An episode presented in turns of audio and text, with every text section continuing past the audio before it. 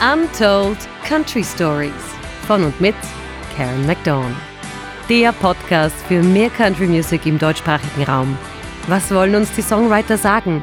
Und wie kriegen wir den Staub von der Country Music bei uns? Alles das und noch viel mehr Geschichten rund um die Musik, die ich so liebe. Und ich sage herzlich willkommen zu einer neuen Folge von Untold Country Stories von und mit Karen McDorn. Mein Name ist Karen McDorn und zuallererst mal Happy New Year. Happy New Year. Ja, auch im neuen Jahr ja. habe ich natürlich immer einen Gast bei mir.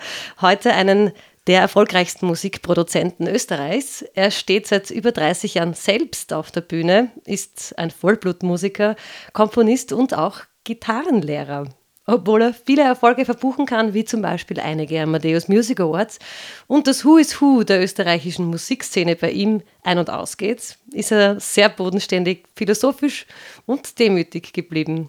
Sein Leben und Wirken bestreitet er nämlich nicht in den Metropolen dieser Welt, sondern er ist ein Countryboy geblieben und pfeift auf den Jetset und den Trubel im Musikbusiness. Ich freue mich sehr, dass du heute mit mir über Country Music sprichst. Schön, dass du da bist, Stefan Hollerbeck. Oh, das war eine schöne Ansage. Du, vielen, vielen Dank und ich bin sehr froh, dass ich da bin. Stefan, ich habe mir bei dir ein bisschen schwer getan bei der Anmoderation, weil du wirklich schon so viel gemacht hast und dein musikalisches Leben irgendwie viele Superlative hat, finde ich persönlich. Du bist aber zugleich nicht die klassische äh, Rampensau. Ja, wie hat, wie hat dein, dein musikalischer Weg so angefangen? Boah, das ist total spannend. Ähm, bei mir war das eigentlich so, also zu Beginn, wie ich wirklich zu musizieren angefangen habe, war ich eigentlich, bin ich am Klo gesessen als kleines Kind. und dass ich dann wirklich, äh, das, so quasi, Bursch, jetzt mach doch endlich mal was ins Topferl, haben mir die Eltern quasi immer so eine kleine Gitarre gegeben. Ja? Wirklich? Und da hat das eigentlich angefangen, so quasi mit dem Musizieren. Das heißt, bei mir so quasi am, am Heisel bei uns in der Wohnung. Das war so Start, der Startpunkt. Klogeschichten mit Stefan Hollerbeck. Schön, dass auch du eingeschaltet hast. Okay. So, so hat es gestartet. Und dann bin ich eigentlich relativ schnell zu meiner ähm, Gitarrenlehrerin gekommen, so Hilde Reuter. Da haben mir meine Eltern hingeschickt. Und die hat mich eigentlich komplett gefördert. Also das war an und für sich von Anbeginn so, dass die gesagt hat, Stefan, da spielst du mal und wie auch immer. Und dann hat es angefangen mit Amdam Des und so. Mhm. Und ich war dann eigentlich, glaube ich, relativ oft in Amdam Des. Muss ich kurz sagen, Amdam ja, Des ist ja, eine bitte. Fernsehsendung genau. gewesen, die yes. in unserer Kindheit sehr, sehr beliebt war. Also genau. wir reden von den 80er Jahren. Genau, es war so 83, 84 hat es bei mir so gestartet. Also ich war so sechs, sieben Jahre, also wirklich und ich war so begeistert, wie der Enrico da immer dann bei der, bei der Kamera gestanden ist. Das war der Clown Enrico damals, der, der Enrico, Clown, genau. Und der hat mich total, uh, ja, das hat mir irgendwie total gefallen. Wobei ich natürlich schon irgendwie damals als Kind mitgekriegt habe, dass dieses ähm, TV-Geschäft oder dieses Showbusiness auch so komplett andere Seiten hat. Also mhm. ich habe da irgendwie, ich war immer bei der Ingrid Regler mhm. und das war vorher immer eine ziemliche Aufregung und dann Regisseur hat im Hintergrund dann arbeitszählt von 10 bis null. Und in dem Moment habe ich gemerkt, wo vorher noch diese, dieses chaotische und dieses Aufgeregte da war von allen Teilnehmern, war bei null plötzlich weg. Wupp. Mhm. Und jeder hat ein anderes Gesicht aufgesetzt und ich habe gedacht, was ist da jetzt los? ja, und habe das damals auch schon ein bisschen, vielleicht auch in dem Moment noch nicht, aber Jahre dann später schon sehr kritisch auch äh, mhm. begutachtet.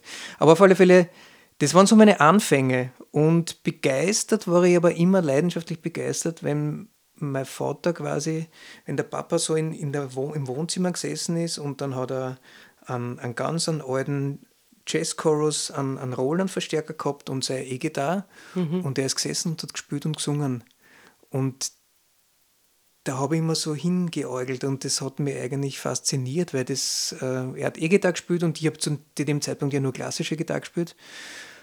Und das war so ein Sound bei uns zu Hause. Und der andere Sound war, wenn die Mama irgendwo aus der Küche dann in Telemann gespielt hat mit der Flöten. Das gehört mhm. auch so total dazu. Also es sind so Soundwelten, die sich miteinander vermischt haben. Und ich kann mich erinnern, irgendwann habe ich dann äh, vom Papa habe ich dann die, äh, meine erste E-Gitarre bekommen. Und dann mhm. haben wir halt losgestartet, so miteinander zum Spülen, zum Jammen. Also das war eigentlich alles immer so ein natürlicher Prozess. Okay.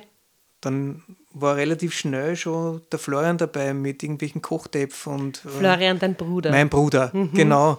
Und somit ist es gewachsen.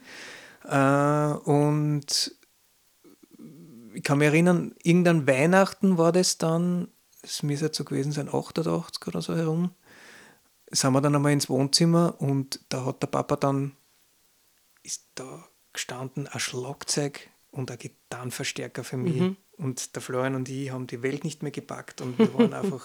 Und da hat es eigentlich dann so richtig angefangen. Ja. Okay, okay. Wie alt warst du da ungefähr? Circa elf, zwölf, wo wir dann halt so richtig miteinander zum Spülen angefangen haben. Also so unregelmäßig, aber dann trotzdem halt mhm. immer, immer genau miteinander. So süß. Ich kann mich erinnern, äh, es ist 26 Jahre ungefähr her, dass wir einander nämlich kennen. Ähm, und ich kann mich an einen Auftritt erinnern in Wiener Neustadt, wo du mit deiner damaligen Band Stuff auf der Bühne gestanden bist. Ähm, dein Bruder Florian, den du gerade erwähnt hast, an den Drums, der Papa Fritz ähm, hat mhm. Bass gespielt, der Jeff Rohner damals am Klavier. Und ich war Fan ich habe sogar ein Stuff-Label dann gehabt. Schön. Ich glaube, ich habe es immer noch. Ich muss einmal schauen, ob ich es noch finde. Also ich war ein Teenie und total begeistert. Ja. Du warst der Sänger, sprich Frontman damals von Staff, S-T-A-F-F geschrieben. Das war ja, glaube ich, ein Konglomerat aus euren mhm. Vornamen, gell? Genau. Ähm, was war das für eine Musik? Was war das für ein Projekt? Boah.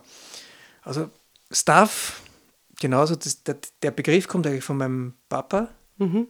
Stefan N. Florian Fritz. Das war es an und für sich mhm. so. Das hat auch immer so in dieser Dreier-Besetzung, bevor noch der Chef dabei war, haben wir ja da schon gespielt gehabt. Mhm. Und wie soll ich sagen, das war eigentlich mein, mein wichtigste, meine wichtigste Station, also meine wichtigste mhm. Band. Ähm, da habe ich alles gelernt. Ähm, das war eigentlich die einzige Band, wenn du das jetzt so hernimmst. Mhm. Also wo natürlich, du fix immer wieder gespielt hast. Richtig, mhm. also das war eigentlich die einzige Band, wo man sagen kann, das war jetzt wirklich eine Band. Also alles andere, was ich dann später gemacht habe, das war natürlich irgendwo immer in Verbindung mit Job oder wie auch immer, mhm. das hat sich schon verändert gehabt. Aber das war wirklich Family Band. Mhm. Ja. Und für mich war das damals eigentlich auch so ein natürliches, ich habe die Songs geschrieben und eigentlich wollte ich es ja gar nicht singen, ähm, nur das ist gar nicht anders gegangen, weil ich, es, ist halt, es war halt schwierig. Wir haben halt zu dritt gespielt und irgendwie hat singen müssen. Der Papa wollte nicht äh, und der Florian war noch zu jung mhm. und somit habe ich diese Rolle übernommen und das hat mir einen Spaß gemacht, bis ich mir irgendwann einmal die Stimme so dermaßen roniert habe. Ja, ne, ich habe immer, immer, immer gern geschrien dann natürlich auch und die ganzen Emotionen, also die Emotionen alles, ja. äh, und irgendwann haben die Stimmbandeln dann, dann nicht mehr so mitgespielt und ähm, das ist noch... Ähm, das, das kenne ich ja jetzt nach wie vor. Also wenn ich merke, jetzt, jetzt singe ich und dann singe ich vielleicht ein bisschen länger und ich habe es nie richtig gelernt, mhm. ja, so quasi, also äh, offiziell gelernt und habe da immer viel zu viel dem Kehlkopf und mit die Stimmbandel gemacht und mhm. genau. Und das kommt auch aus dieser Zeit. Und irgendwann war für mich dieser Punkt erreicht. Wir sind natürlich dann alle älter geworden und wie auch immer. Und dann hat sich das natürlich auch wieder verändern dürfen. Mhm. Also mhm. diese ähm, wir haben, glaube ich, was, ich weiß jetzt gar nicht mehr, war das 2000 oder so, dann unseren letzten Gig irgendwo gespielt. Mhm. Und ähm, wahnsinns wichtige Zeit. Ja. Das was für eine Art von Musik war das? Wie würdest du es heute ähm, bezeichnen? Damals war es leibend natürlich. Aber ja, wie, wie ich es heute bezeichnen, ist es schwierig. Also es war natürlich rockig aus, dem, aus, aus der Hinsicht, weil man ja quasi immer ähm,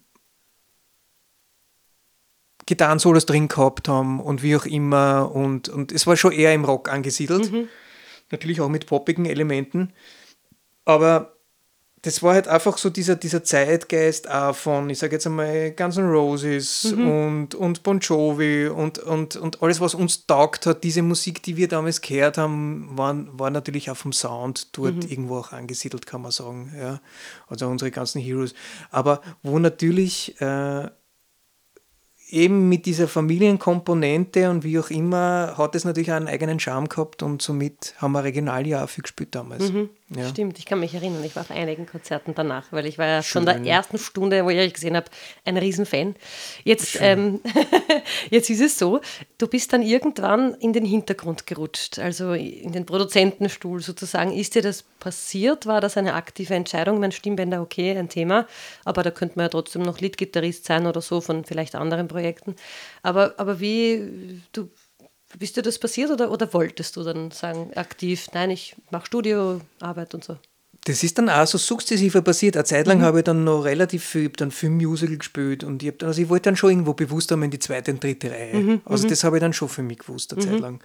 Und das war dann so mit 21, 22, dann habe ich da diese Sachen, ja, verschiedenste Sachen quer durch. Da war es noch gar nicht so im, also schon Live-Arrangement habe ich da gemacht, aber gar nicht so im Studio. Ich habe mhm. zwar schon mein Studio gehabt und da vers versucht immer dran zu bleiben und le zu lernen, weil ich kann mich erinnern, meine ersten Mixes, das war alles fürchterlich. Ich kann mich erinnern, auch für, nein, wirklich ganz im Ernst, war schlimm, auch für Staffy noch gemischt habe, mhm. weil die CDs hat ja damals der, äh, der Chris Scheidel mit dem Buchebner Erich gemacht, mhm. also gemischt dann äh, und die waren ja schon wirklich äh, fachmännisch top mhm. und ich kann mich erinnern, wie ich das dann mit dem Mischpult und mit die Arzt versucht habe, das war ja damals ein wahnsinniger Prozess. Da ist man hat man ja gemischt, wirklich auf einem normalen Mischpult, dann hat man das auf Masterdat gemischt, dann mhm. hat man es auf CD brennt, dann ist man ins Auto gegangen, hat Referenz gehört und im Auto habe ich mir immer gedacht, was, was, ist, das, was ist das, was ich da gemacht habe? Ich höre jetzt auf. Aber ich muss dazu genau. sagen, mein Produzent, äh, der Daryl Tony, der mein Album produziert hat, hat auch immer wieder Mixes mir mhm, geschickt ja. und hat mir selbst auch erzählt, dass er sich ins Auto gesetzt hat und, äh, und das macht er jedes Mal immer noch, wenn er was mhm, mischt und mhm. macht quasi die Autoprobe. Ja. Also ja, die, seit, die Autoprobe ist genau. Seit 30 Jahren quasi immer noch ein Thema. Ja, ja eh, das legendäre Autoprobe. Machst du das heute auch? Ja, nach wie vor, nur es hat sich geändert. Also erst mache ich mir den Test am Handy. Mhm. Ich höre mir es wirklich nur über die Handy-Lautsprecher an, dann über die Kopf, über die Handy-Kopf, also wenn der Mix dann natürlich schon fertig mhm. ist. Mhm. Und dann natürlich auch übers, übers Auto, über die schlechte Anlage, mhm. dass, äh, wenn es da klingt, dann klingt es, funktioniert es okay. auch. Aber so ist es sukzessive passiert und habe dann eine Zeit lang wirklich noch viel live gespielt eigentlich bei diversesten Formationen. Aber ich kann mich erinnern, dann wirklich so 2005 herum äh, war ich auf der Bühne mit einer Band und ich bin dann in der, da eine Pause gegeben und da habe ich mir wirklich gedacht, so, das stimmt alles nicht mehr. Mhm. Und bin dann in der Pause zu der Band und gesagt, das war jetzt mein letzter Gig. Also, also das war dann schon eine mhm. bewusste Entscheidung. Mhm. Das habe ich dann ganz, ganz stark gespürt, dass sich da was äh, ändern muss. Dass ich das auch nicht mehr, dass ich mich nicht mehr wohlfühle oder mhm. dass ich, ähm, dass mir die Musik keinen Spaß macht mehr. Mhm. Also diese Phasen waren alle da. Okay. Ähm, und habe dann wirklich sukzessive wieder braucht für mich, ähm, wo gefällt mir denn die Musik? Wo, mhm. wo, wo, wo bin ich mir treu? Mhm. Wo, wo, wo kann ich es authent, ehrlich irgendwie ausdrucken, was ich, was ich sagen möchte? Und so hat sich das dann eigentlich, da habe ich mich dann vom Live-Zirkus eigentlich einmal komplett verabschiedet. Mhm. Also ich wollte eigentlich weg von, äh, klingt jetzt vielleicht, aber ich wollte weg von Unterhaltung diesbezüglich, unter mhm. Anführungszeichen, mhm.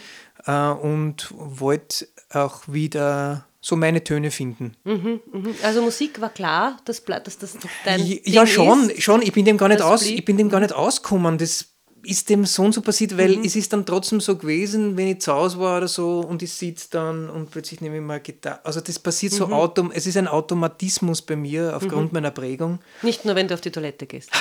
Nein. zum Glück mache ich das, das nicht mehr. Ja, okay, gut, ja, danke. Genau. Das ist, zum Glück bin ich da einfacher geworden, aber genau. Aber das war sicher eine Prägung, das, das äh, Gitarre nehmen, spielen und, und da am besten einfach freispielen. Mhm. Ja, also dieses Freispielen war mir halt einfach immer total wichtig. Okay. Und dann ist es immer mehr in, in, ins Produzieren kommen, ins Arrangieren. Das ist aber auch wiederum passiert. Du hast auch ein Musical geschrieben. Yes. Das ja. Hundertwasser-Musical. Ja, voll. Erzähl ein bisschen. Ähm, Du, da war ich total happy, dass wir das gemacht haben. Also das haben wir dann letztes Jahr realisiert. Wir hätten es eigentlich schon vor Corona gemacht. Mhm. Und das mache ich mit dem, äh, mit dem Rolf Redberg, der auch das Ludwig-Musical für Füssen geschrieben mhm. hat. Das Füssen ja dort schon, genau, Füssen äh, im Festspielhaus Neuschwanstein. Ähm, und das rennt ja dort schon seit Ewigkeiten. Ja. Naja, Ludwig, da ist halt dort auch. Richtig, das ist natürlich gewirkt, omnipräsent. Der, der und König die haben, Ludwig, ja. Genau, und wir haben dann miteinander dieses äh, 100 Wasser Musical geschrieben also gemacht. Er, den, er das, den Text, Libretto und in die Musik. Ja, und letztes Jahr haben wir es dann aus dem Boden gestampft. Ja. Also ein Monat volle Proben, mhm. gib ihm und wirklich so äh, komplettes neues Stück da auf die Bühne auf gebracht. die Bühne gestellt. Und war Hammer. Mhm. Waren auch wirklich sehr, sehr schöne Kritiken und, und wahnsinnig viel äh, Resonanz.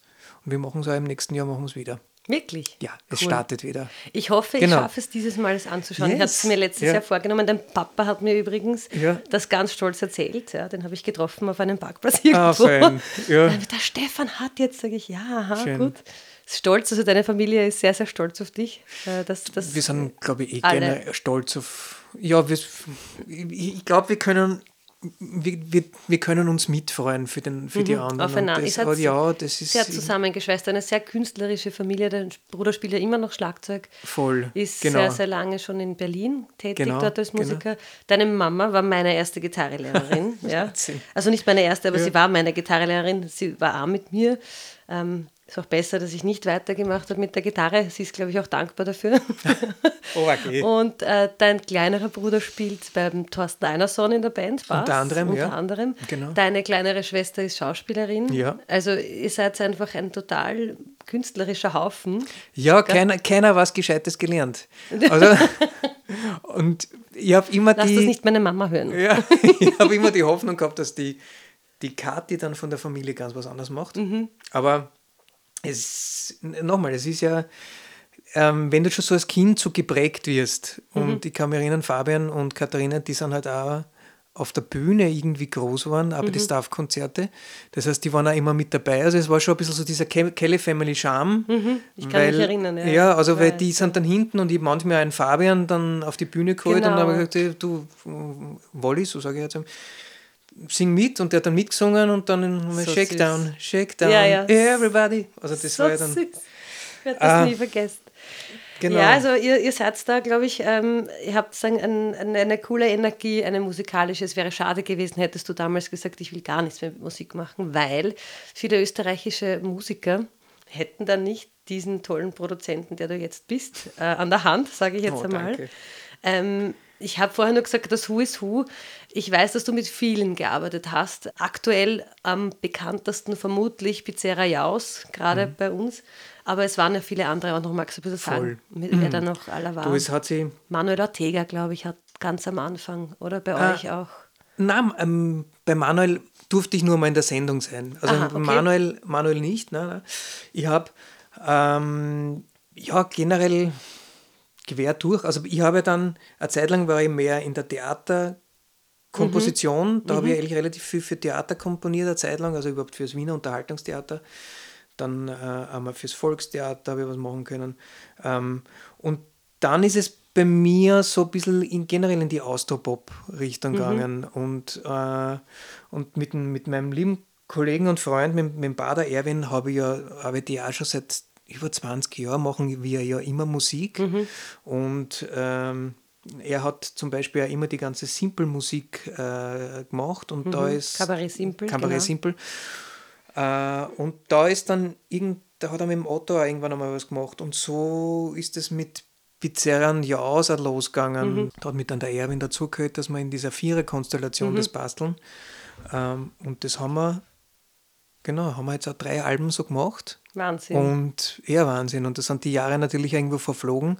du hast ja auch ähm, die Lies Görgel äh, ja, genau. produziert unlängst. Die Lies, ja, genau, Die, die- Album jetzt rausgebracht vor ein paar Monaten. Also Genau, die Lies hat es eigentlich erst ja, vor ein paar Monaten rausgebracht, genau, wenn man es jetzt äh, nachrechnet. Und dann von der Region zum Beispiel Mini und Klaus, das sind, Ja. das sind alte Freunde von mir. Und, und, Der Mini äh, war auch schon bei mir im Podcast. Yes. Und sind auf alle Fälle auch so, ähm, meine, ich kenne die schon so lang Mhm. und, und die machen seit 30 Jahre das schon das man du. gar nicht Und das glauben. finde ich einfach so Das top. kann man gar nicht glauben, Ja. die waren Kinder, Komplett. sie angefangen haben und sind immer noch. Komplett. Und ich, wirklich, und, und, und machen super Songs und wie auch immer und äh, haben ihren eigenen Charme. Mhm.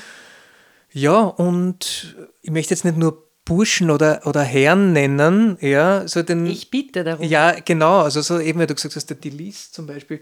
Ähm, super war die Marie Lukas, dem, mit der ich etliche Songs gemacht. Die ist auch brav gespielt worden, also im, im Radio. immer. Mhm. Was macht sie für Musik auch? Die hat dann eigentlich aufgehört mit Musik, aber das war, war auch sehr, sehr spannendes Material, was sie gemacht hat. Oder die Julia Anna zum Beispiel wird auch brav gespielt. also da merkt man, dass die österreichischen Radios eh immer sehr gewillt sind, österreichische Leute zu spielen. Zumindest also die regionalen. Die regionalen ich, ja. und mhm. das ist auch mhm. wichtig, ja. Genau. Und jetzt muss ich sagen, versuche ich gerade wieder ein bisschen, ähm, also im Studio passiert viel, da mache ich viel, mhm. ähm, aber jetzt bin ich gerade bei dem Punkt, wo ich mich wieder sehr ähm, auf eigene Sachen konzentriere. Okay. Ähm, aus dem Grund mache ich vielleicht vom Produzieren, also ich möchte jetzt sagen, nicht einmal eine Pause, weil das mhm. stimmt nicht, weil mhm. ich die Sachen, die ich zugesagt habe, auf die freue ich mich ja. Mhm. Aber ich bin da gerade sehr bei, ähm, ich habe 2016 ein Album rausgebracht mhm. und diese Sachen mache ich gerade neu für die ganzen digitalen Player, Amazon, Spotify, okay, okay. Mishinoi und wie auch immer. Und das ist mir gerade ein totales, Anliegen. da habe ich gerade Anliegen und eine Freude. Ich habe gerade wirklich eine Freude. Ich habe jetzt gerade mit meiner Schwester einen ganz einen alten Song aus dem 97er Jahren nochmal aufgenommen mit der okay. Kathi. Ähm, der heißt Komm doch zurück. Und den werden wir jetzt dann irgendwann raus, rausschmeißen. Und dann habe ich auch so ein schönes Projekt gehabt mit dem Borg, was ich äh, gemacht habe. Wir haben 150 Jahre Borg-Jubiläum gehabt. Borg Wiener Neustadt, Borg da Wiener Neustadt. unterrichtest du als Gitarrenlehrer. Richtig, genau. Da habe ich auch nicht Gitarre spielen gelernt. es tut mir leid, liebe Luise, falls du zuhörst. Ich habe es wirklich versucht, kurz.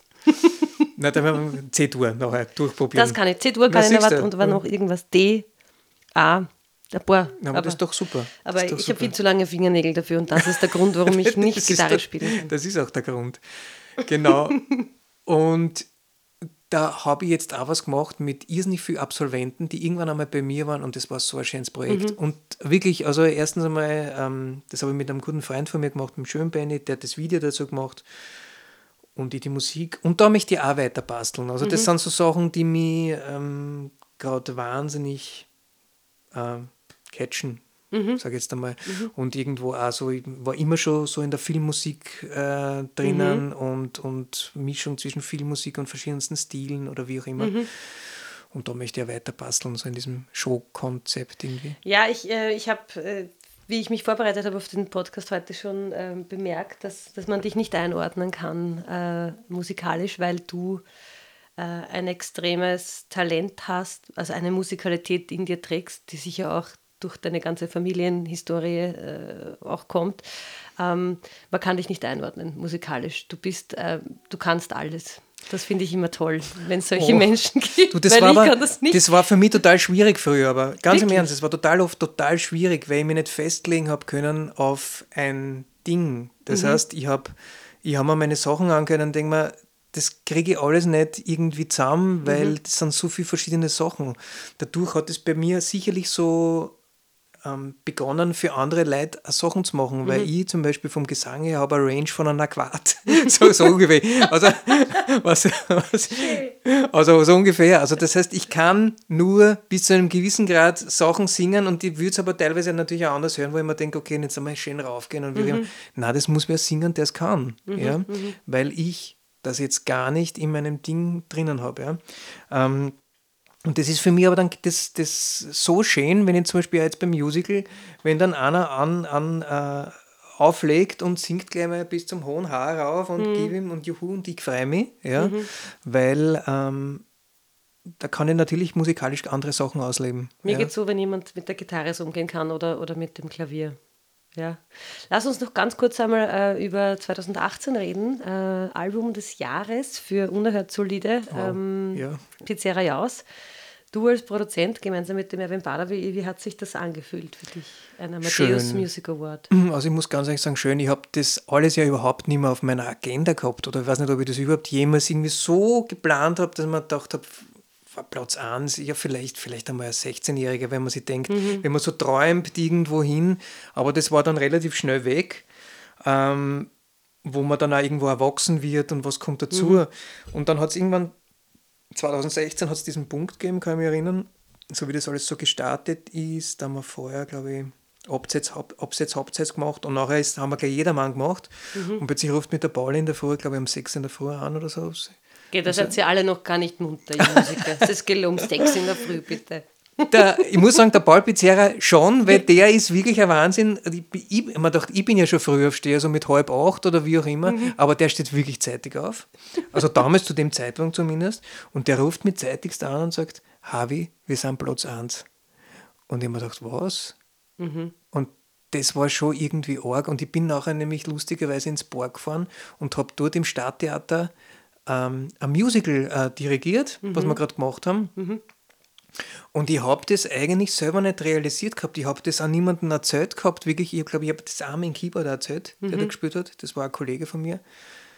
Weil ich selber noch nicht gewusst habe, was ich mit dieser Info. Also, es war mhm. irgendwie so pff, nicht, nicht real. Mhm. Und ich habe das dann erst nachher, wie ich das so wie ich mir genau angeschaut habe, ah ja, das ist passiert, arg.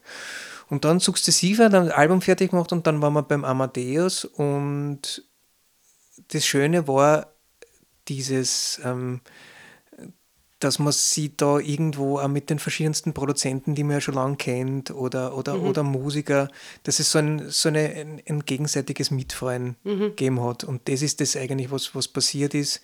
Ähm, und, und, das, und das war fein. Und das hat man an dem Abend auch gemacht. Mhm. Also einfach auch wirklich auch über, die, über verschiedenste Projekte geredet. Also das ist nicht so, dass man die ganze Zeit dann sich denkt hat, ähm, toll, was wir da Tolles gemacht haben, sondern mhm. es war einfach ein, äh, ein schönes Miteinander. Und, äh, und ich glaube, das haben wir alle so empfunden damals dort. Mhm. Irgendwo. Und es war irgendwie, ja, ja, ein schöner Moment, kann man, mhm. kann man mhm. schon so sagen, ja. Ja. Ist es wichtig für dich, so Awards zu nein, gewinnen? Überhaupt nein, nein. Das ist, es ist auch immer irgendwie, es ist so, es kommt so ein bisschen was Befremdliches auch bei mir dazu. Okay. Ja, also zum Beispiel ähm, ich, im Sport kann man solche Sachen ja genau messen, in der Musik nie. Mhm. Also es ist für mich äh, nie ganz in Relation, also ich habe, ich sage das an meinen Schülern, wir haben ja damals mit Staff selber dieses Popodrom, damals, das war so dieser Wettbewerb früher in den 90ern und da waren 220 damals. Bands, ja. genau, und den haben wir damals gewonnen. Und das war natürlich super für, für uns oder für, ja, für alle und haben uns wahnsinnig gefreut, aber es ist, man muss da schon immer alle Situationen, es gibt so viele Parameter, mhm. ja, und ähm, messen und es, ich habe schon so viele Bands gehört, wo ich mir gedacht habe, die hätten es verdient oder wie auch immer, mhm. haben es nicht, oder wie auch immer, es sind so viele Kleinigkeiten oder subjektive Geschmäcker dabei, mhm. die das Ganze nicht werten können. Ähm, natürlich, das, was im Sport ähnlich ist, sind irgendwo die Zahlen, die man dann sieht. Das heißt, mhm. Verkaufszahlen spielen natürlich eine Rolle, mhm. ja, mhm. keine Frage, bei irgendeinem Album. Aber ähm, Verkaufszahlen sind doch auch, also gerade wenn es um Musik geht, in Österreich von der Radiolandschaft geprägt, oder? Weil wenn du Dreis spielst, dann verkauft sich der Song natürlich so anders, es. wie wenn genau. irgendein Internetradio den Song spielt. Genau, ja. genau so ist es. Ich habe genau. unlängst eine, eine, eine Reaktion von dem Morgan Wallen, äh, Country-Sänger, äh, gehört oder gesehen, vielmehr ein Video, das er gepostet hat auf Instagram zu den CMA Awards, Country Music Association Awards, die im November ähm, stattgefunden haben, wo äh, er gesagt hat, es gewinnt halt derjenige, wo die Plattenfirma am stärksten ist. Also in Amerika, diese Awards. Mhm. Das heißt nicht, dass derjenige, der es gewinnt, nicht auch verdient, weil arbeiten tun sie sicher alle gleich viel. Mhm. Und ich glaube, so wie du sagst, messen kann man es anhand von Awards nicht. Was ich schon bemerke, ist, wenn jemand einen oder mehrere Awards gewonnen hat, wird er einfach höher gehandelt. Mhm. Und äh, du kannst auch andere Gagen verlangen. Mhm also das merke ich schon, dass, dass mhm. plötzlich die, die Bewertung monetär mhm. auch eine andere ist, ja, wenn mhm. derjenige einen Award gewonnen hat. Dabei ja. hat er nichts besser oder schlechter gemacht wie vor dem Award. Ja. Also so ist das es. ist halt das so ist es. Spannende. Deswegen bin ich auch jetzt nie so, versucht es einmal zu sagen, so ein Fan so von, von Castingshows, also da kann man mhm. gewinnen, da kann man gewinnen. Also diese vermeintlichen Abkürzungen, bringen nichts mhm. oder bringen in den seltensten Fällen was. Mhm. Ja, Abkürzung aus dem Grund, weil, es halt einfach mal schnell raufpusht, mhm. aber es wird dann ganz, ganz schnell auch wieder veräppen. Mhm. Ja. Mhm. Und man muss sich das so und so, es ist einfach Proben, Spielen, äh, Aufnehmen, wie auch immer. Also das kann man jetzt nicht irgendwo verschnellern mhm. oder irgendwo.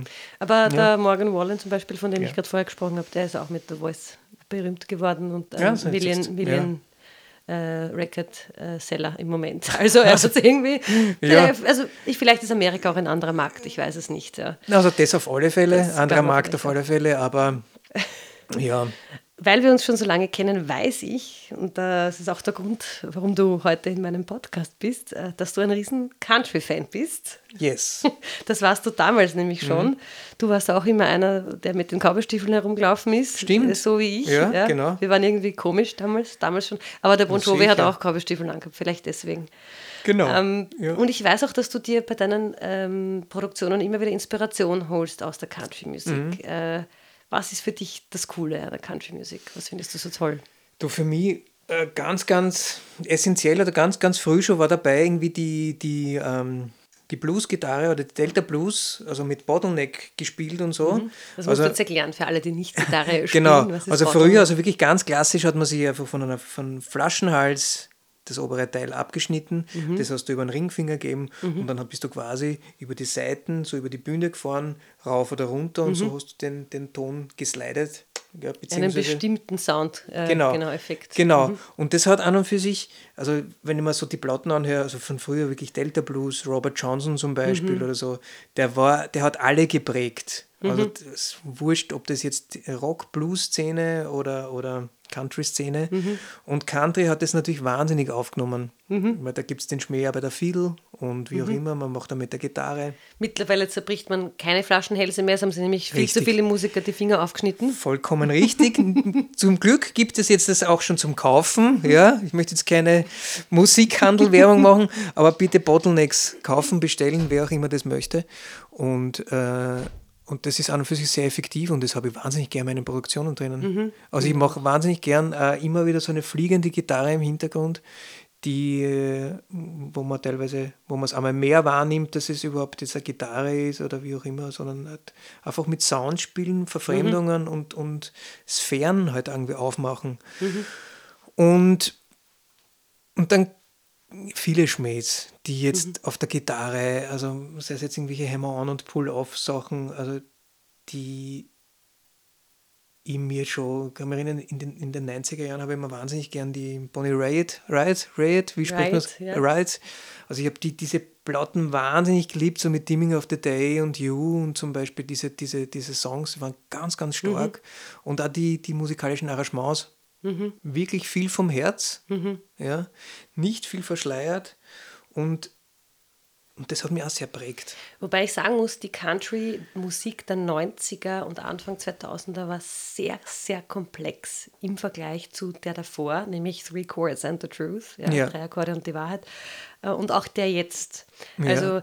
da waren dann plötzlich Akkorde dabei, du bist Gitarrenlehrer, du kannst es vermutlich besser analysieren als ich, mit irgendwelchen Nonen drinnen und irgendwelchen Septen drinnen die du vorher niemals in der Country-Musik gesehen äh, Das stimmt, aber mhm. die habe ich ja total gern. Also diese Zweier und Non, mhm. also diese Neuner Chords, Zweier, also die sind, die klingen, die geben halt einfach immer gleich mal so, so die machen so ein bisschen einen Chord mhm. auf, mhm. finde ich. Oder, ein bisschen fetter, ja. Genau, mhm. oder so ein, so ein, ein, tieferes, weiteres Spektrum. Mhm, Man darf es halt nicht überladen, weil sonst wird es einfach ja. too much und ja. du denkst, okay, das ist jetzt, äh, da sind wir schon beim Jazz-Song, ja, aber nicht, beim, nicht beim, nicht beim Country, Country oder Pop. Ja, aber das sind halt irgendwie so, da muss man dann abwägen, was ist dann irgendwie geschmackvoll für den Song mhm. und was ist, was ist too much, was kann man wieder rausnehmen, mhm. was, was nimmt man weg. Mhm. Ja, und da gibt es wirklich wahnsinnig viele Sachen. Und natürlich, ähm, was immer wahnsinnig schön ist, wenn man jetzt Dixie Chicks hernimmt oder wie auch immer, man die, die, die Platten da mit Traveling Soldiers, das ist Wahnsinn. Mhm. Also, puh, das hat mich, diese, diese Harmonies und, und auch wieder jetzt nochmal zu den musikalischen Arrangements und denke mir, wie oft habe ich jetzt mit meiner Schwester im Auto zweistimmig gesungen, mhm. äh, weil es einfach ein schöner Song ist mhm. und sehr berührend und die mhm. haben das auch gut gemacht.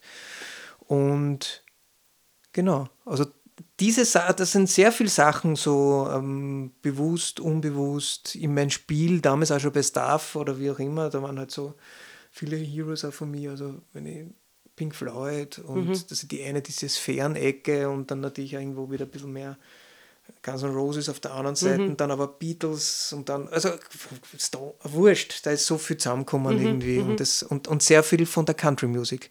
Nur da habe ich teilweise äh, die Namen auch nicht so kannt. Ja? Mhm. Das ist bei uns gespielt worden oder wie auch immer, das ja. war auf Kassetten.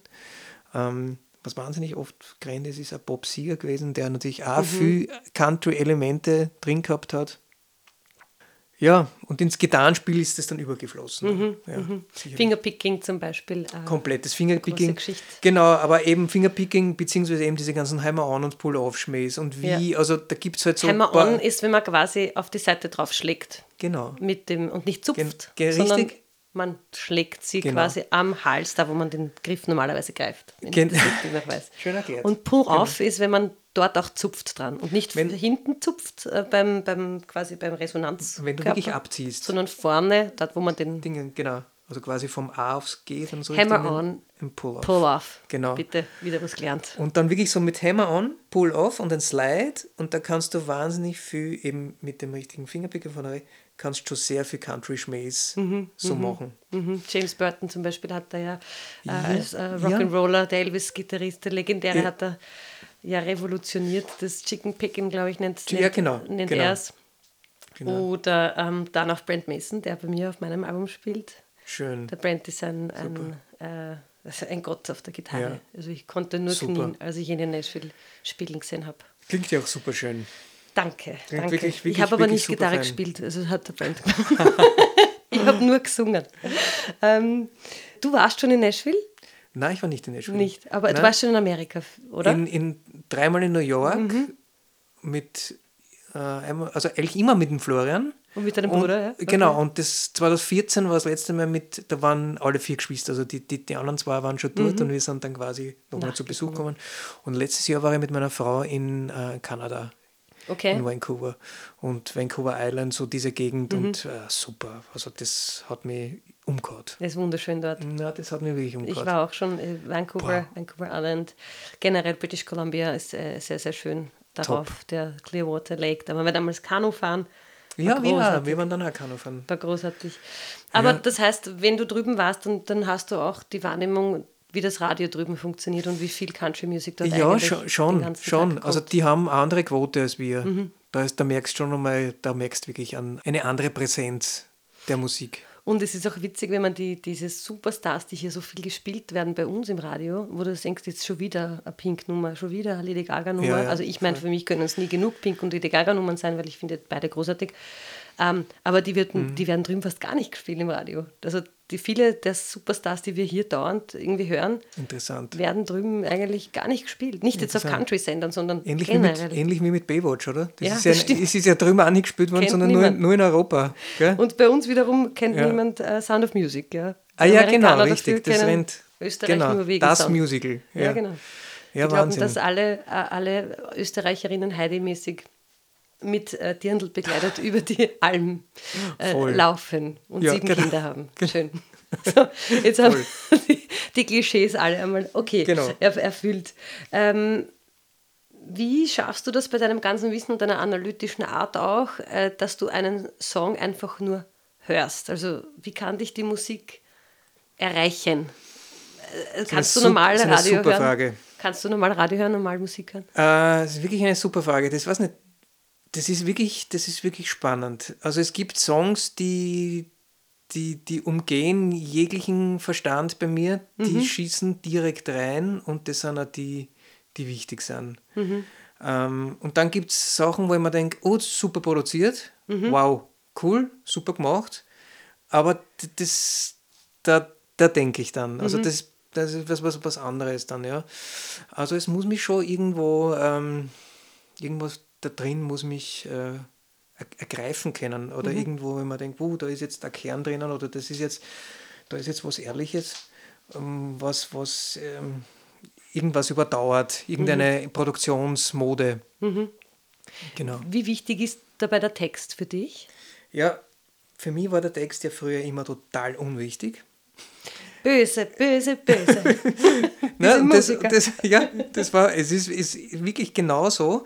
Und das hat bei mir gebraucht. Mhm. Und ich glaube, das war bei mir äh, so, also ich sage jetzt einmal zu, zu Staff-Zeiten, da habe ich immer nur so Fragmente äh, gehabt von einem Text Mhm. und das hat damals der Vogt Erich dann weiter äh, Auch geschrieben ein quasi. Lehrer, ein, ein, ein mein Englischlehrer. Genau, und auch, mein, auch gewesen. Ja, und genau. auch extrem musikalisch. Mit Victor Gernot die erste Band damals gehabt. Ja, stimmt, genau, Ja, genau. also- Und, und dann erst, wie dann mit den deutschen Sachen angefangen habe bei mir. Also erst überhaupt, ich bin eigentlich zu den Texten gekommen über österreichische und eigentlich österreichische Künstler.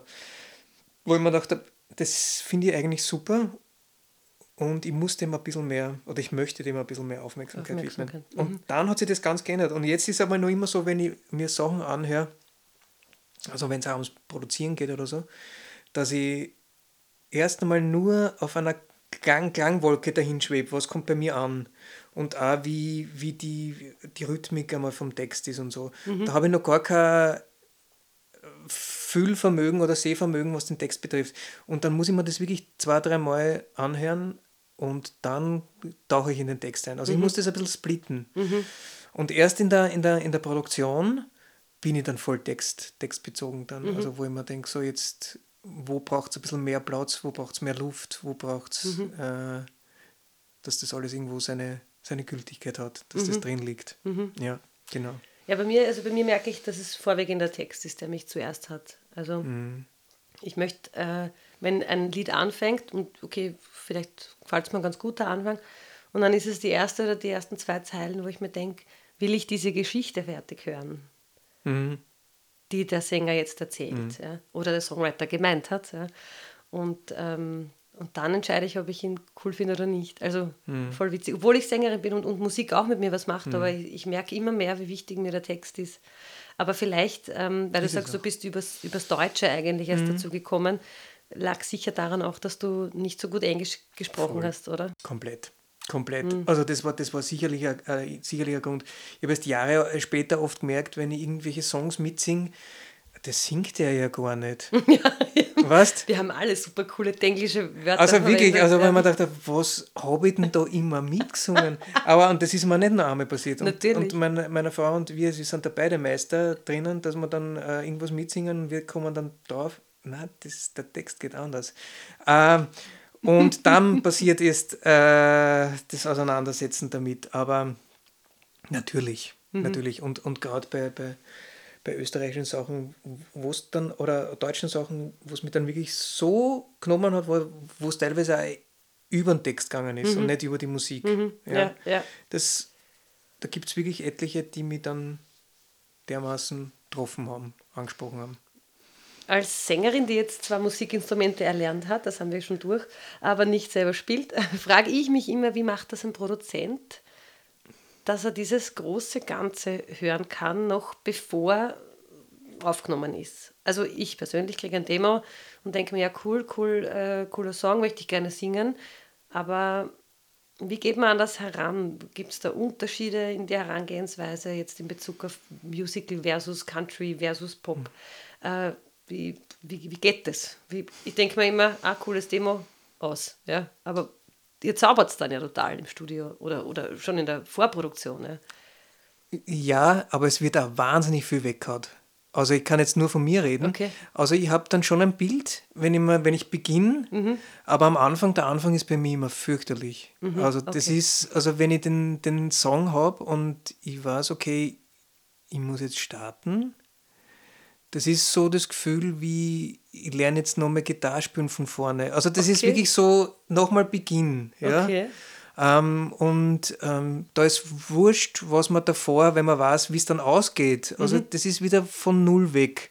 Und dann ähm, natürlich mache ich mir dann vorher äh, aus, für welche Besetzung das Ganze ist. Und irgendwie, also wo ich dann für mich mal so ein Bild habe, mache ich das jetzt für Band oder mache ich das jetzt für Orchester oder geht das ein bisschen in, in Musical oder dorthin oder ist es jetzt wirklich ganz puristisch, wo man sagt, man hat jetzt nur ähm, Akustikgitarre und Stimmen zum Beispiel.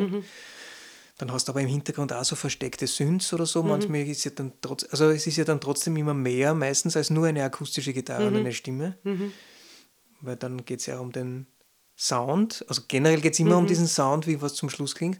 Aber es ist dann wirklich so ein, ich probiere mal und ich setze mich dann wirklich hin. Ich habe da so meine, meine, meine, meine Synths und Keys und dann, dann spiele ich da ich so Pads oben, wo ich mal meine Grooves mache und so. Okay, du hast jetzt ganz viele englische Worte Also, aneinandergereiht, ja, ja. die vielleicht nicht jeder versteht. Was Okay. sind denn Synths? Die Synths, also quasi meine, meine Keyboards, die halt Ja. mit dem Computer verbunden sind und Okay. ich kann sofort einmal Sounds ansteuern. Synthesizer. An, genau, quasi. wo ich sofort einmal mein Klavier habe, einmal für die ersten Pre-Demos fort, wo ich mir die ersten Skizzen mache. Und auf diesem Keyboard oder auf diesem Synth habe ich dann auch so ähm, kleine Pads oben, die ich zum Schlagzeugspielen verwenden kann. Also ja. so quasi Percussion-Elemente, die du direkt, Genau. direkt schon reinklopfst. Richtig. Einmal nur, um genau. zu schauen, wie klingt Nur um zu schauen, wo ich sage, okay, vielleicht gebe ich zu dem Klavier jetzt einen elektronischen Schlagzeugsound oder mal so. Mhm. Und so handle ich mit mal vor und merke so nach einem halben Tag, bin ich da richtig oder nicht? Kommt Mhm. es diesem Soundbild nahe, wie ich es mir vorstelle, oder hau ich das mal weg? Ja? Mhm. Irgendwas bleibt meistens stehen und ich bastel dann weiter. Mhm. Und dann erst so in der Mitte von diesem ganzen Prozess bin ich dann voll drinnen und es macht mir Spaß. Okay. Vorher hast du ein bisschen Sch- Schmackes, wie man sagt. Ja, schon. Also vor, vor, also beim Anfang ist es halt immer ein Neubeginn. Mhm. Das ist halt immer wieder ein Anfang und äh, das ist nie so, dass das so, äh, dass man gleich sofort weiß, ob man da jetzt was richtig ist. Wirklich? Ich habe mir gedacht, das ist so. Okay, gut, wieder was gelernt. Aber es gibt, es gibt schon auch solche Nummern, aber man muss sie immer damit, man muss sie immer hinsetzen und probieren und verwerfen. Also der Anfang, wie gesagt, aus dem Grund mache ich mir eigentlich Produzier von der Produktion immer gerne ein größeres Zeitfenster, weil ich einfach gerne am Anfang probiere. Und in diesem Zeitfenster, dann ist natürlich die Deadline wichtig, ja, die ich mir selber setze, aber dann, ich, möchte, ich möchte happy sein damit. das heißt, also- das ist auf jeden Fall einmal ein Unterschied, in welche, also ob es Musical ist, Country, äh, Pop. Genau. Das ist auf jeden Fall schon, also das klärst du schon vorab und dann. Genau, komplett. Und da habe ich natürlich, gehe natürlich, aber im Großen, im Großen und Ganzen gehe ich trotzdem immer gleich vor, weil du musst ja mit einem Instrument beginnen. Wurscht, ob es jetzt Musical äh, mal einmal alles ist, zum Beispiel, starte ja trotzdem mal mit dem Klavier oder mit der Gitarre und dann baust halt immer mehr auf. Okay, verstehe. Genau. Du hast ja heute einen deiner Lieblings-Country-Music-Songs mitgebracht, denn bei uns bei Untold Country Stories äh, geht es ja auch darum, dass wir Country-Music ein bisschen besser im deutschsprachigen Raum, ähm, wie soll ich sagen, vermitteln wollen. Und das, denke ich, funktioniert ganz gut über den Text. Äh, welcher wäre das denn? Also das war jetzt keine leichte äh, Frage, weil nämlich es gibt wirklich so viel Gute, aber zurzeit bin ich so ein Riesenfan also von seiner Stimme von Chris Stapleton, ja, der mm, einfach seine Chords spielt und plötzlich beginnt die Stimme, äh, setzt ein und das ist einfach, der macht halt einfach wirklich eine Welt auf. Ja. Und braucht auch nicht viel dazu. Und in dem Fall habe ich mich für Starting Over entschieden vom Chris Stapleton. Genau. Ja, Starting Over. Chris Stapleton, lass uns kurz über ihn reden, äh, wenn man ihn nicht kennt und nur seine Stimme hört. Also ich finde Stimme und, und Bild passen für mich überhaupt nicht zusammen. er, klingt ganz anders, wie er ausschaut. Also ich habe das zumindest so empfunden. Ich, für die, die ihn nicht kennen, wobei in der Country-Welt kennt man ihn ganz gut. Er hat so ganz langen Bart, lange Haare, so ein bisschen Redneck-mäßig kommt darüber. Ähm, auch ein bisschen fester, also kein kein hagerer äh, kleiner Mann, sondern schon ein Bär auch. Ähm, hat 2023 äh, wieder einmal Sänger des Jahres bei den CMA Awards gewonnen im November. Zig Auszeichnungen, wirklich Wahnsinn. zig Auszeichnungen, also acht Grammys, nur mal so ne, nebenbei. Zehn äh, ACM Awards, also äh, Academy of Country Music Awards, 14 Country Music Association, also CMA Awards, ähm, ein Superstar in der Country-Szene. Und auch darüber hinaus, weil er mit Adele gearbeitet hat, mit Justin Timberlake, daher kennen ihn eher die Österreicher auch äh, von dieser einen Single, die er mit ihm gemacht hat. Die erste Nummer, Something? Say Something heißt die Nummer. Bei uns durch die Decke gegangen. Ja. Keiner wusste, wer Chris Stapleton ist. Alle Ja. kannten nur Justin äh, Timberlake. Bevor er selbst so groß geworden ist, hat er in der Country-Szene zwölf Jahre lang in Nashville gearbeitet. Zwölf Jahre lang als Songwriter und hat extrem vielen Country-Superstars Hm. zu noch mehr Hits äh, äh, verholfen. Stark, das habe ich gar nicht gewusst. Ja, ja. Zum Beispiel Josh Turner. Baby, lock the door and turn the lights down low. Hat er Ah, mitgeschrieben. okay, Ja, okay. total bekannte Nummer, die wir so Turner, ja. jeder kennt. Your Man heißt der Song. Für George Strait hat er geschrieben. Ähm, wer fällt mir noch ein? Luke Bryan, Drink a Beer, da hat er mitgeschrieben. Für die Kelly Clarkson hat er geschrieben, für den Brad Paisley, Dirk Bentley. Also es sind echt Sheryl Crow, Ed Sheeran, da sind wir wieder in der Pop-Szene angelangt. Und Bruno Mars war das, glaube ich, die Ed Sheeran und Bruno Mars. Blow hat der Song geheißen. Ja, und äh, was ich ziemlich cool von ihm gefunden habe, und da sieht man, was er für eine coole Socke ist, Super Bowl 2023. Da ist er immer so beim Super Bowl, das ist ein Riesending für die Amis. In der Halftime-Show hast du natürlich eine Mega-Show, aber vorher ist immer äh, jemand, der die amerikanische Bundeshymne singt. Ähm, und normalerweise ist das eine Sängerin, ein Sänger und im Hintergrund ein Riesenorchester. Äh, und der Chris Stapleton hat sich hingestellt und hat das ganz allein gemacht mit seiner E-Gitarre beim Super Bowl-Finale und hat da einfach mal so ein bisschen die amerikanische Bundeshymne gesungen. Großartig. Und du mit einer Range aus vier Tönen, wie du vorhin gesagt hast, äh, beim Singen, weißt, wie viele Töne, also was für eine Range Voll. diese, diese Bundeshymne hat. Das ist nämlich keine leichte. Star Spangled Banner. Also, das ist eine coole Socke, finde ich, der Typ. Ich habe ihn auch live gesehen, 2019 in Glasgow beim C2C Festival. Damals seine hochschwangere Frau ähm, im Background gesungen. Tennessee Whiskey, wohl seine bekannteste Nummer auch bei uns, ähm, getrellert. Ja, äh, äh, unglaublich toll, der Typ, was der geleistet hat für die Country Music. Und jetzt auch seit 2013, da hat er nämlich erst den allerersten Plattenvertrag für sich als Solo-Sänger bekommen. 2001 oder 2, ich glaube 2001 ist er nach Nashville gegangen und 2013 hat er erst seinen ersten Plattenvertrag, Solo-Plattenvertrag bekommen, also zwölf Jahre. Spannend. Äh, Ja, also wie verdient diese ganzen, diese ganzen Awards, die er da bekommen hat. Und ich finde, was ihn auszeichnet, ist eben dieses Durchhalten. Ne? Ich meine, wenn du zwölf Jahre lang nicht wirklich nach vorne kommst und trotzdem weitermachst, dann ist das schon bezeichnend. Also kann man schon. Aber schauen wir uns einmal den Er wirkt, Song er, an. wirkt, er wirkt sehr bodenständig Ja. an und für sich. Also ich habe jetzt kein, für mich ist es immer nur, ja, er wirkt, wirkt sehr bodenständig. Ja, er hat fünf Kinder, lebt in Nashville mit seiner Frau, die auch selbst eine extrem tolle Sängerin ist und auch Number One Hits geschrieben hat, bevor sie noch zusammengekommen sind, auch für andere. Also das ist eine durch und durch musikalische Familie, so wie, so wie es bei euch zu Hause war, glaube ich. ähm, der Song heißt Starting Over, also von vorn beginnen so quasi. Und ist so ein bisschen eine Hommage an, an eine Beziehung, wenn quasi alles rundherum schief läuft, solange ich quasi mit dir zusammen bin.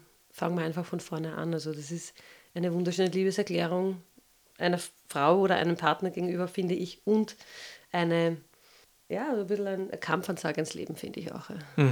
Man schafft das alles irgendwie. Und das ist wiederum das Coole an der Country-Musik, finde ich. So, er fängt an mit Well, the road rolls out like a welcome mat to a better place than the one we're at. Also, die Straße rollt sich vor uns aus wie eine Fußmatte. also diese, well, diese, Ja, diese Welcome, Welcome- Matten, die, Welcome Mats. Die, die, vor, Schön. die vor der Tür liegen, wenn man reinkommt und sich die Füße abtritt. Ähm, und äh, sie führt uns quasi zu einem besseren Sein Platz, als der, an dem wir uns gerade befinden. Ja. And I got no kind of plan, but I've had all of this town I can stand. Also, and I ain't got no kind of plan heißt, ich habe eigentlich überhaupt keine Ahnung, wo wo es hingeht oder, oder was da jetzt passiert. Ich habe keinen Plan einfach. Äh, aber ich weiß, ich habe genug von dieser Stadt, nämlich ich habe genug ausgehalten. Ich habe das ausgehalten, was ich aushalten habe können. What I can stand. Normalerweise sagt I can't stand it anymore. Also ich kann es nicht mehr aushalten. In dem Fall dreht er das quasi um ein bisschen das Idiom und sagt, ich habe das ausgehalten, was gegangen ist, aber jetzt mm, ich muss, ich muss hier raus. ja. Weit, ich muss weiter. Yeah, I got friends out on the coast. We could jump in the water and see what floats. Ich habe Freunde an der Küste irgendwo. Wir könnten einfach ins Wasser springen und schauen, was fließt. Ja? Wenn man es genau übersetzt, see what floats. Uh, whatever floats your boat ist auch so ein Idiom im Englischen. Das heißt also, was immer dir gut tut, ja? was immer dich weiterbringt, nimm's, mach's. Ja? Also schauen wir mal, was uns gut tut. Ja? And we've been saving for a rainy day. Also wir haben gespart für, für einen Regentag, also für schlechte Zeiten quasi gespart. Let's beat the storm and be on our way. Lass uns durch den Sturm schlagen und uns einfach auf unseren Weg begeben. Also irgendwie mu- mutmachend, finde ich. Ja, wurscht, was Ja. ist. Ich will nicht mehr, lass uns mal schauen, wo uns der Weg hinführt. Jetzt geht es in den Refrain hinein. And it don't matter to me, wherever we are is where I wanna be. Also, und es ist mir eigentlich egal, wo wir jetzt gerade sind, ist genau, wo ich sein möchte. Ist eigentlich auch wunderschön, wenn man das von sich behaupten kann. And honey, for once in our lives, let's take our chances and roll the dice. Und Süße, Honey, einmal in unserem Leben, in unserem Leben, lass uns doch einfach unsere Chancen nützen und, und ähm, die Würfel werfen. Ja? Also er, er, er pokert da gerade, er würfelt. Ja? Wurscht, was passiert. And I can be your lucky penny and you can be my four-leaf clover. Das sind natürlich ähm, Glücksbringer, die er da äh, äh, nennt. Also ich könnte dein Lucky Penny sein, dein Glückspenny, dein, deine Glücksmünze sozusagen. And you could be my four-leaf clover, mein vierblättriges Kleeblatt. Starting over. Ah, okay. Beim Neu- das ist beim eine- Neuanfang. Four-Leaf Clover. Ja. Das ist das Kleeblatt. Das ist ich das das nicht vierblättrige. Ah, schön. Kleeblatt. Also sie bringen sich quasi gegenseitig Glück beim Würfeln und dann kann alles nur gut gehen. Jetzt geht es in den nächsten Vers hinein. This might not be an easy time. There's rivers to cross and hills to climb. Ähm, das ist vielleicht keine einfache Zeit oder es wird vielleicht keine einfache Zeit werden für uns, äh, weil es gibt Flüsse zu kreuzen und, und Hügel zu besteigen. Er redet hier nicht von also dass man durchschwimmen muss durch den Fluss, aber zumindest man muss irgendwie durch. Und er redet auch nicht von Mountains, sondern noch von Hügeln. Also es ist offenbar machbar, ja. And someday we might fall apart. Und vielleicht brechen wir auch irgendwann, mal, irgendwann einmal zusammen. Äh, was ich witzig finde, im Englischen sagt man fall apart, also eigentlich auseinanderbrechen. Im Deutschen gibt es das nicht, wir brechen eher zusammen. So eine äh, kleine äh, witzige Geschichte, wie ich finde, äh, zwischen Deutsch und Englisch. Some nights might feel cold and dark. Äh, einige Nächte mögen sich dann vielleicht mal anfühlen, also kalt und dunkel anfühlen. But, und das ist, finde ich, mein, der beste Satz in der ganzen Geschichte. But nobody wins afraid of losing. Aber keiner gewinnt, während er davor Angst hat zu verlieren. verlieren, ja. Das finde ich großartig. Also das sind genau diese Bilder, die ich liebe an, an, an Songtexten. Ich weiß nicht, wie es dir da geht, aber Na, komplett. Das ist einfach ein, ein, schöner, ein, schönes, ein schöner treffender Mhm. Text. Nobody wins afraid of losing ist auch so, ein, so eine Wahrheit einfach, oder? Es stimmt Ja, ja, Man gewinnt voll. nicht dabei, wenn man ständig Angst hat vor, Ja, vor etwas. genau, du wirst genau. nicht dabei gewinnen. Nämlich, wenn man Angst davor hat zu verlieren. Also, das, also finde ich cool gemacht. Ja. And the hard roads are the ones worth choosing. Auch da bin ich wieder bei ihm. Äh, Und diese schweren, harten Straßen, das sind die, die es wert sind, dass man sie wählt, dass man sie geht. Also the ones worth choosing. Das finde ich großartig. Someday we'll look back and smile and know it was worth every mile. Eines Tages, wenn wir zurückschauen und lächeln und wir werden wissen, es war jede Meile wert. Dieser Weg Schön. war jede Ja. Meile wert. Und dann gibt es noch zweimal den Refrain.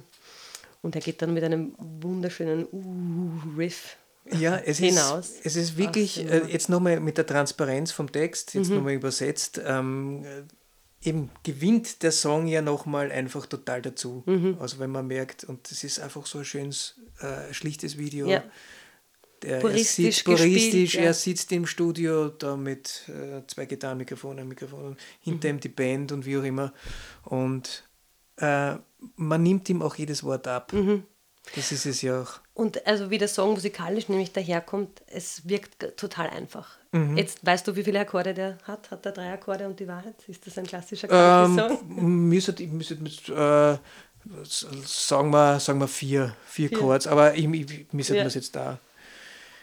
Na, ich glaube, also ich glaube, das, das ist einfach genau das, was die Country Music ausmacht. Diese Ja. pure, erdige, einfache Musik, einfache Worte, weil es waren jetzt keine komplexen Worte dabei, Ja, ja, aber zu ja. einer urcoolen Bilderlandschaft verwoben, finde ich persönlich. Es ja. werden so schöne Bilder gezeichnet mit einfachsten Worten und dann noch eine leichte Musik dazu, eine einfache Musik dazu, die dich wirklich Voll. im Herzen trifft. Es, also, ist, es ist ja, wenn du jetzt wirklich drei Chords hernimmst, das ist ja nicht leicht. Also wenn du das wirklich zum Gingen bringen möchtest. Mhm, überhaupt ich C, A, D, das ist, schon, das ist ein Wahnsinn. Ne?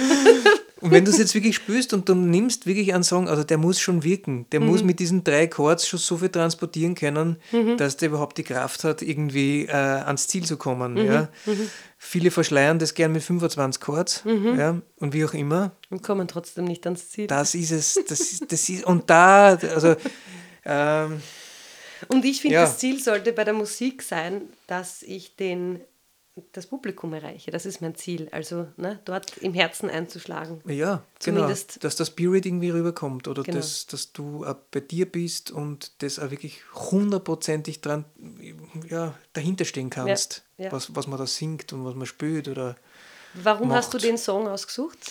Ähm, ich habe dann so überlegt und war am Anfang sehr bei Bonnie Raitt mhm. oder Dixie Chicks und bin oder dann auch bei zum Beispiel Blackberry Smoke. Ja, mhm. super.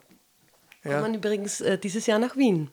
Ich hab's, ich hab's gehört, in, in, ins Gasometer, gell? In ich Santi. werde dort sein. Ja, ich werde mir es aber wahrscheinlich vielleicht, also wirklich, ich hatte, habe ich nämlich damals schon überlegt, wie ich das gelesen mhm. habe, weil es ist so cool und mhm. wenn ich mhm. mal jetzt hernehme Yesterday's Wine oder mhm. äh, One Horse Town, One Horse Town, haben wir auch schon im Podcast abgehandelt, ja. So bin, bin wirklich ein Fan mhm. davon.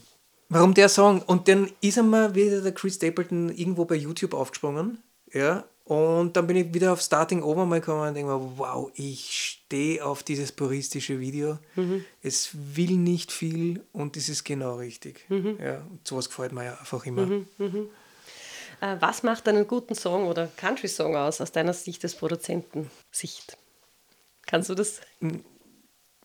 Wenn ich das, also es muss immer mit äh, simpelsten Mitteln funktionieren. Das heißt, angenommen, es, ich, bekomme eine Demo und es ist, ich bin meistens glücklich, es ist nur äh, Stimme und Gitarre oder Stimme und Klavier, okay. weil dann sieht man, ob der Song selbst überlebensfähig ist mhm. oder braucht er viele Bojen auf der Seite, dass er schwimmen kann. Weißt du, was ich meine? Winona Judd hat sowas auch gesagt. Ja. Ja. Winona Judd hat gesagt, wenn sie einen Song schreibt, dann geht immer ins Studio, nimmt den nur mit Gitarre und Gesang auf und schaut, ob er funktioniert. Und wenn er nicht funktioniert, wird er auch nicht funktionieren in großem Genau so ist es. Äh, orchestralen, wie auch immer. Genau so ist es. Das ist dann halt irgendwie kurzfristig für die, für wie Mikrowellenessen. Mhm. Das funktioniert, weißt du, was ich meine? Das mhm. ist aber, das hat keine, das hat jetzt kein, keine Tiefe. Mhm. Ja. Also das muss schon alles ehrlich daherkommen und da muss man auch ehrlich zu sich selber sein. Und wenn ich, also zu sagen, habe ich da jetzt wirklich das gesagt, was ich, was ich dachte, also was ich gefühlt habe, mhm. was ich mhm. gespürt habe, oder habe ich da, weiß nicht, irgendwas konstruiert, was vielleicht jetzt schwer in den Song. Es gibt wunderbar konstruierte Songs, mhm. verstehe mich nicht ja, falsch, ja, ja. überhaupt ja. Von, von, von, von lustigen Sachen her. Aber wenn ich jetzt so, wenn Sachen mich catchen, dann sind das meistens ähm, bin ja ein Fan von äh, eher melancholischen Songs mhm. und das muss dann halt wirklich mit einfachsten Mitteln transparent sein. Mhm. Genau. Mhm. Okay. Man sagt in Nashville eben, Country Music is three chords and the truth. Das heißt, braucht musikalisch nicht viel, haben wir eh gerade besprochen. Spielst du mit deinen Schülern im Unterricht auch Country-Songs? Ja, kommt natürlich genauso vor. Also jetzt, also vor allem Country-Techniken, sagen wir mhm. so. Uh, das kommt alles nicht, alles, also was wir vorher beschrieben haben, mit Pull-On, mit Hammer mhm. on und dann solche Schmähs mhm. wie im Country, ja.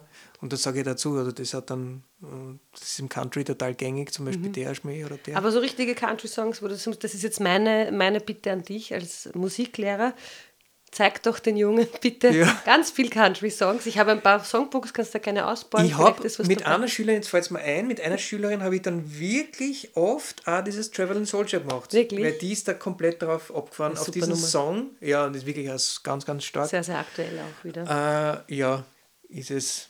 Und ähm, das war für mich, äh, über das haben wir auch mal gesprochen, irgendwann einmal so privat, bei Country ja einmal dieses, die, diese Problematik, wenn was politisch gefärbt mhm, ist. Mhm, ja, und ja. wenn jetzt wirklich was so in der tiefst republikanischen Ecke ist, da war es immer ganz, ganz, ganz tragisch. Mhm.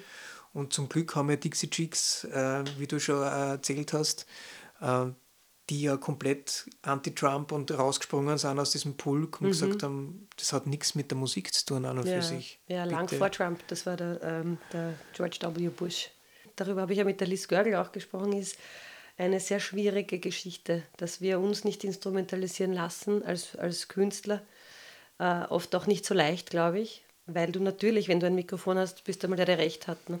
Also mhm. das ist ja. immer ein bisschen gefährlich, ja. Und ich versuche mich da auch ein bisschen rauszuhalten.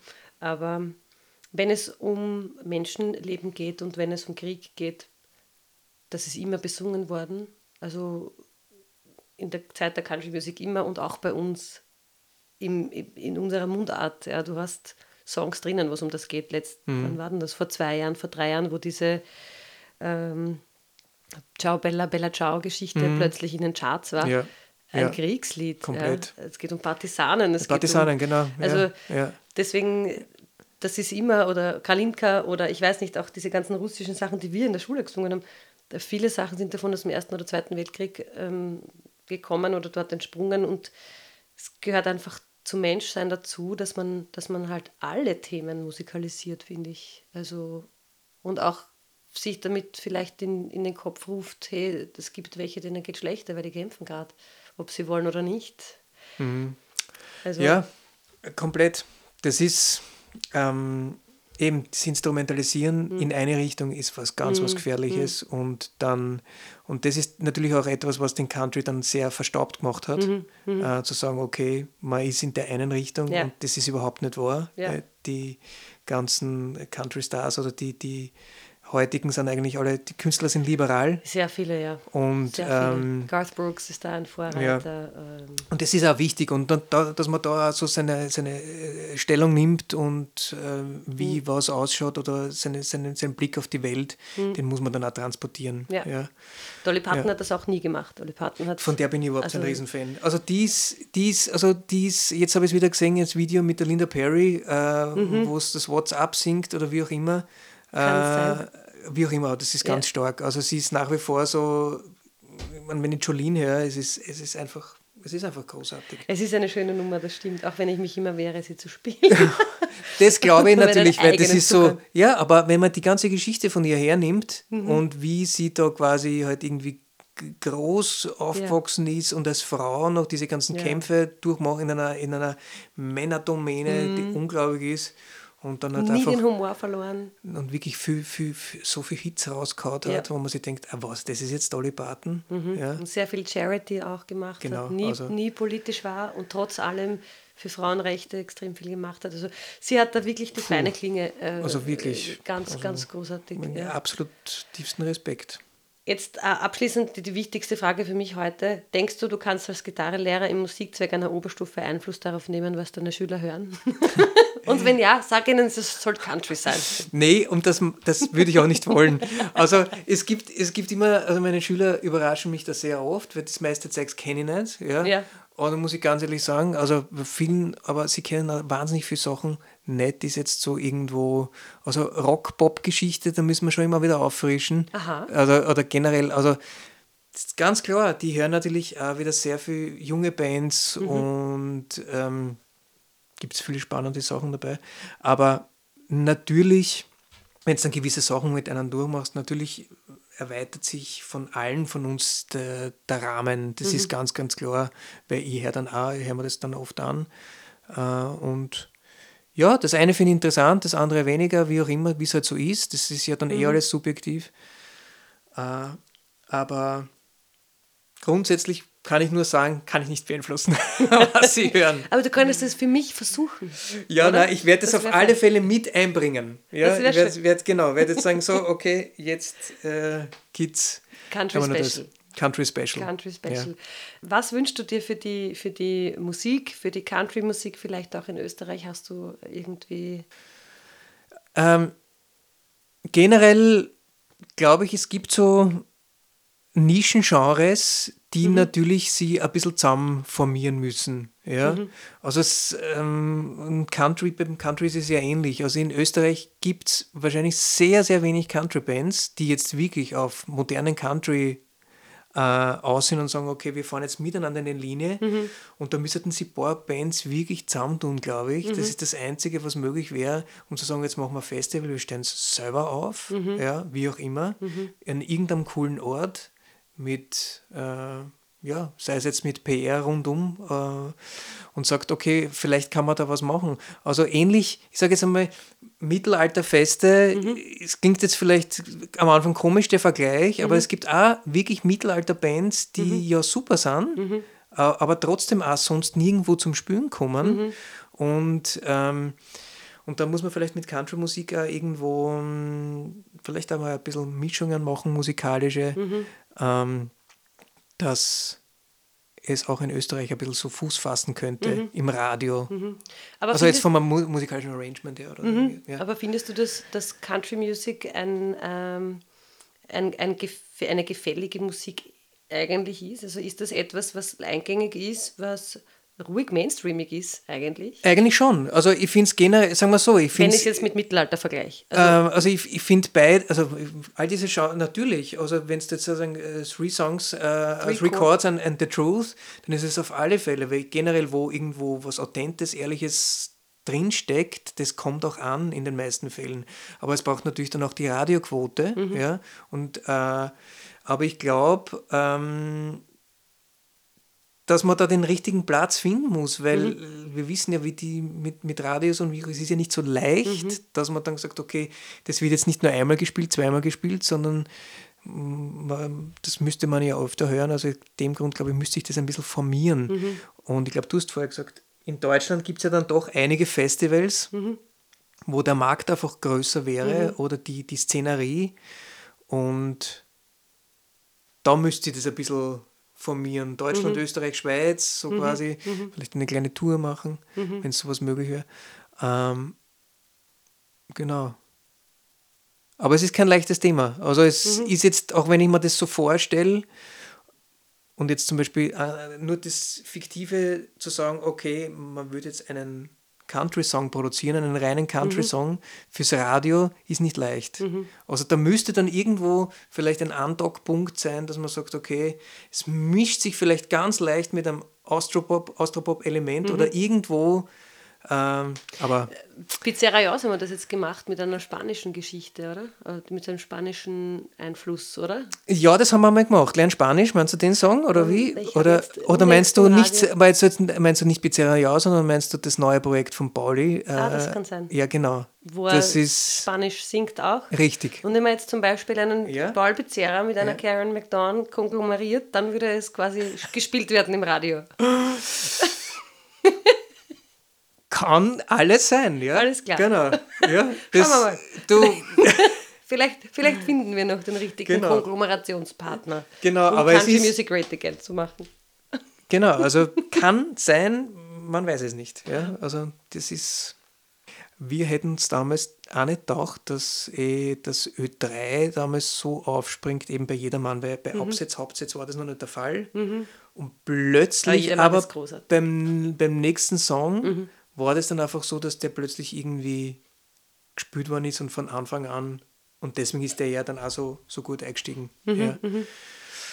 Ähm, aber in Wahrheit weiß niemand von uns, also auch wenn wir jetzt so fiktiv herumspielen würden, äh, niemand von uns, was wird gespielt und was wird ein Hit oder was wird kein Hit.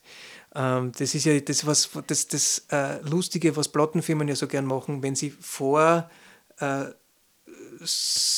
reden, was zum Hit wird und was nicht, oder was, was so eine Suggestion gibt. Also das wird niemals ein Hit oder Das- das, wird ganz groß. Das ist natürlich, das geht nicht, weil es keiner weiß. Das wollte ich so fragen. War das früher schon anders, oder? Früher hat man das leichter sagen können, oder? Nein, ich Glaubst weiß nicht, nicht? ob man das jemals so richtig hat sagen können. Okay. Es war vielleicht früher dadurch, dass diese zentrale Macht, die schon gewusst haben, vielleicht wie sie steuern, ich sage jetzt einmal Mhm. mit den Radiostationen, dann ist was bemustert worden, dann ist das gespielt worden, dann hat man nur Platten oder CDs kaufen können und diesen Künstler aufbauen hat. Es war vielleicht irgendwo, ich sage jetzt einmal, ein bisschen geregelter, Mhm. aber ob was wirklich aufgeht, ob es die Leute hören wollen, wer soll denn das wissen? Mhm. Also, ähm, Pizzeria und Jaus zum Beispiel am Anfang da hätte man es nicht gedacht, dass das im Radio gespielt wird. Mhm. Also ja, Landesstudios, mhm. aber dass das dann so aufmacht, zum so Beispiel. Wird. Mhm. Ähm, das hätte keiner wissen können. Und deswegen auch bei der Kreuzung mit Country oder wie auch immer, ähm, einige haben sie ja eh schon probiert, äh, da ein bisschen den Nashville-Sound herzuholen mhm. und wie auch immer. Und da passiert ja eh schon so eine, so eine Kreuzung, mhm. die da irgendwo mit eingebaut worden ist in Popproduktionen oder Schlagerproduktionen. Aber witzig ist, sobald ja. man sagt, das ist Country, wird es nicht gespielt. Das kann sein. Total witzig. Das kann sein. Und eben deswegen meine ich. Ausprobiert, ja. Das, nein, das, das, das, das, das, glaube ich gern, mhm. weil jetzt irgendwo in der Redaktion sie fragen, bitte was und wo tue ich das jetzt hin? Mhm. Ich habe jetzt da Pop oder dann habe ich Schlager, wie auch immer, aber Country, wir haben jetzt da jetzt, also wirklich. Diesen Reiter gibt es gar nicht bei uns. Richtig. Unser System kann Country nicht. Also ich glaube, das ist da wirklich ein schwieriges. Ähm, ich glaube, zum Beispiel, jetzt, jetzt muss ich nochmal Mittelalter hernehmen, mhm. da gibt es Bands, die wirklich groß sind. Also zum Beispiel wie Faun oder so. Ja, Faun, Millionen, toll. Millionen von was weiß ich, Streams und wie auch mhm. immer. Ähm, das ist ein ganz eigener Markt, der sich ganz eigens etabliert hat. Mhm, mh. Und das ist das, was ich jetzt vorher gemeint habe, mit Country müsste sich da ähnlich formieren mhm. oder wie auch immer, um mhm. das fast ein bisschen mit einem eigenen, diesen, diesen Charme auch, oder wenn du mhm. sagst, okay, du bist Kanada-affin, Nordamerika oder wie jetzt unten bei den, bei den generell bei den Staaten, äh, dass da so ein bisschen eine Szene mhm. entsteht. Aber es ist natürlich, also Mainstream-Radio ist da ganz, ganz schwierig. Da müsste mhm. schon wirklich irgendwo eine, eine lustige Idee entstehen, die auf Country versus irgendwie mhm. zusammengemischt mhm. wird. Ja. Oder man macht eine eigene Country-Musik-Sendung. Siehst du? Richtig. So und dann, wir hier. Richtig. Wie, wie, wie dein Format, du bist, glaube ich, da auf dem richtigen, da auf dem richtigen Dampfer, auf deinem Weg und das, mhm. das ist das Einzige, was zählt, weil du bist da, machst dein Ding. Alleinstellungsmerkmal. Und das ist wirklich ja. schön. Und Danke das ist was dir. Feines. Lieber Stefan, äh, ich würde mich von unseren Hörern jetzt verabschieden. Ich möchte Danke sagen, dass du heute mein Gast warst. Vielen Dank, war sehr schön bei dir. Dass du mit mir über Stefan Hollerbeck und Country Music gesprochen hast. Sehr gern. Möchtest du gerne auch noch was sagen? Es war sehr, sehr fein, sehr, sehr gemütlich, super Vitamin C-Saft und habe sehr genossen. War sehr fein. Freut mich, freut mich. Und ihr da draußen, don't forget to listen to Three Chords and the Truth. Three Chords and the Truth. Das ist Country Music.